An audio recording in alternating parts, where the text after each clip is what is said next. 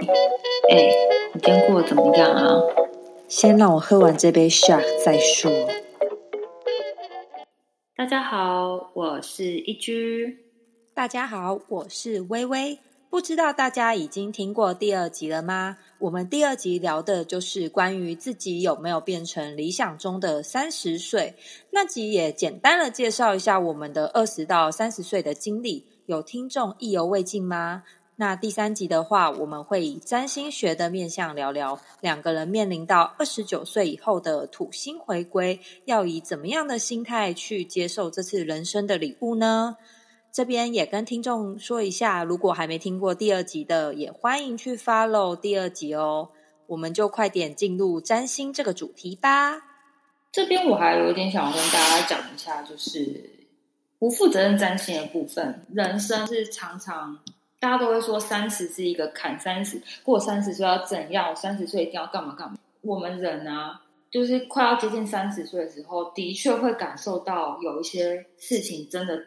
在转变，无论是你可能你的环境，然后你的家人或是一些关系上，就是其实你会感受到真真的开始不一样了。它这个呢，就是常就是我们所说的土星回归，跟大家聊一下土星回归这件事情。你要把土星想象成它是一个非常传统的一个暴君，他当时就是为了要得到王位，杀了他老爸。然后，因为他有他自己非常多孩子嘛，他也怕自己就是被篡位，他就是把他的小孩都吃掉。可以想象，土星是一个充满压力、它非常传统而且非常限制的一个行星。土星回归呢，又是什么呢？土星它的回归时间是在二十呃二十九年回归一次一次。那你上一次土星回归是什么时候呢？就是你刚出生的时候。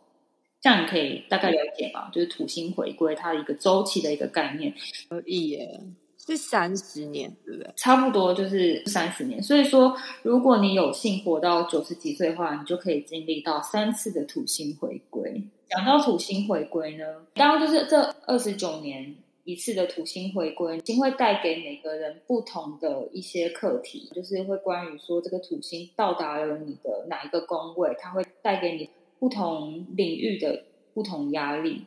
就是你能不能去接受，就是这个土星给你的压力呢？当然也是要看，就是你的相位啊，你的一些宫位的相位的一些关系，是不是和谐相啊，一些克相。那这边我就是不再多说了，反正讲简单一点呢，土星回归呢，它就是一个非常严格的一个考验者，它非常的诚实，它也非常的无情。那比如说我我们以微微来讲。微微的土星行运呢，它的土星回归回归到了四宫。四宫是什么？四宫它其实就是代表了家庭归属感，有关于内心的事情，内心之家。我们每个人都需要的是归属感，归属感其其实就是一个家的概念啊。所以微微的土星呢，进入到了四宫，它这一次的土星回归所带来的课题，就有关于。就是归属感的这件事情。那因为微微她的十宫有星，她刚好跟呃四宫的这一个星形成了一些相位。十宫它其实代表的是事业。微微在就是这几年土星回归这几年呢，她会感受到就是除了家庭的压力之外呢，她也会跟自己的事业舞台还有归属感有非常大问，有一些。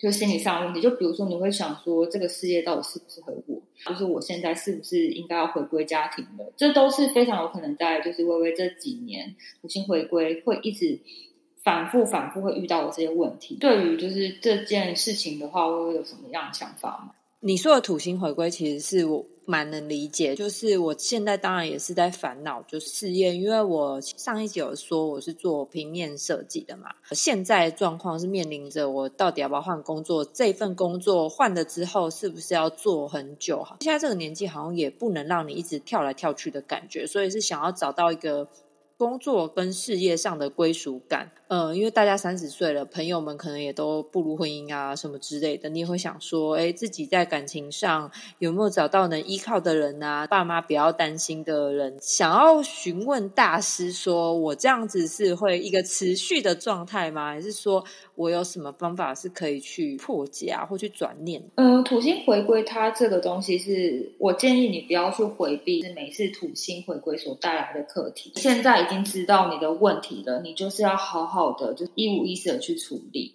你不要觉得说，嗯，现现在我好像觉得有可能有点痛，感觉先放着不处理它，它可能自己就会好吧。我跟你讲，不会好。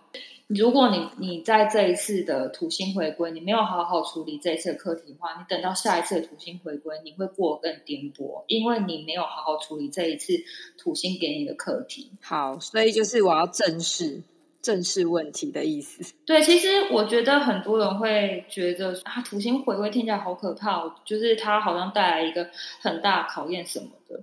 但听起来很可怕，没错。但你不觉得就是它带来的考验？很值得吗？三十岁面临到事业问题、成家问题什么的，你不觉得如果你一一去克服了这些问题，对你来讲超级值得的吗？它是不是对于你接下来就是三十五岁、四十岁这一段人生的问题会慢慢的减少？我觉得就是这是土星它要带给你的课题就是这样，一五一十的去面对你现在觉得不对的事情，你就是要正视它。我想问说，每一个人在三十岁都会有土星回归吗？哦，土星回归就是其实每个呃，如果你活得到就是二十九、三十岁，其实都会。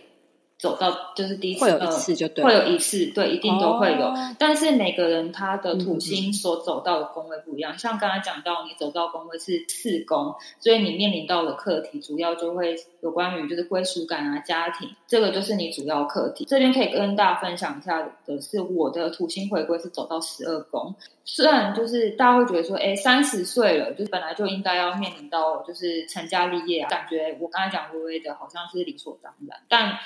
我走到十二宫，我真的不是面临到为他的问题，因为我的宫其实走到十二宫，十二宫它其实代表的是一种就是囚禁，它是非常迷茫，因为十二宫它其实是一个集体无意识的一个状态，它这个宫位比较，呃，你也可以把它讲。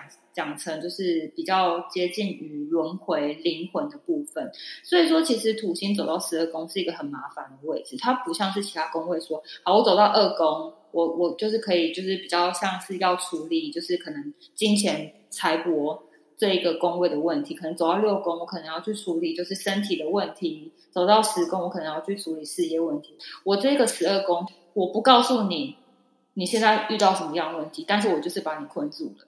在土星回归这几年，就是接近三十岁这几年呢，我在家待产，我生小孩，我在家带孩子，其实某个形式上是一种被困住、被囚禁的感觉，这非常符合十二宫，因为十二宫它就是有一种，它要你过着很隐居的生活，然后在这段期间内，就是我真的是非常的对自己未来的人生非常没有没有方向感，所以我非常着急。十二宫其实也在讲灵魂啊。呃，有关于神秘学，所以在这一段时间内，我刚好就就是灵感来了，就很想对一些身心灵的一些工具啊，像占星，刚才讲的占星嘛，然后就是人类图啊，一些就是这些东西，我其实都很有兴趣。我好像时间就到了，我就是想要学这些东西。虽然说就是这一段时间，我因为土星到了十二宫，我被困在家里，但是我得到的礼物是什么？就是我开始去反省自己，然后开始接接触这些。就是可能神秘学、占星学，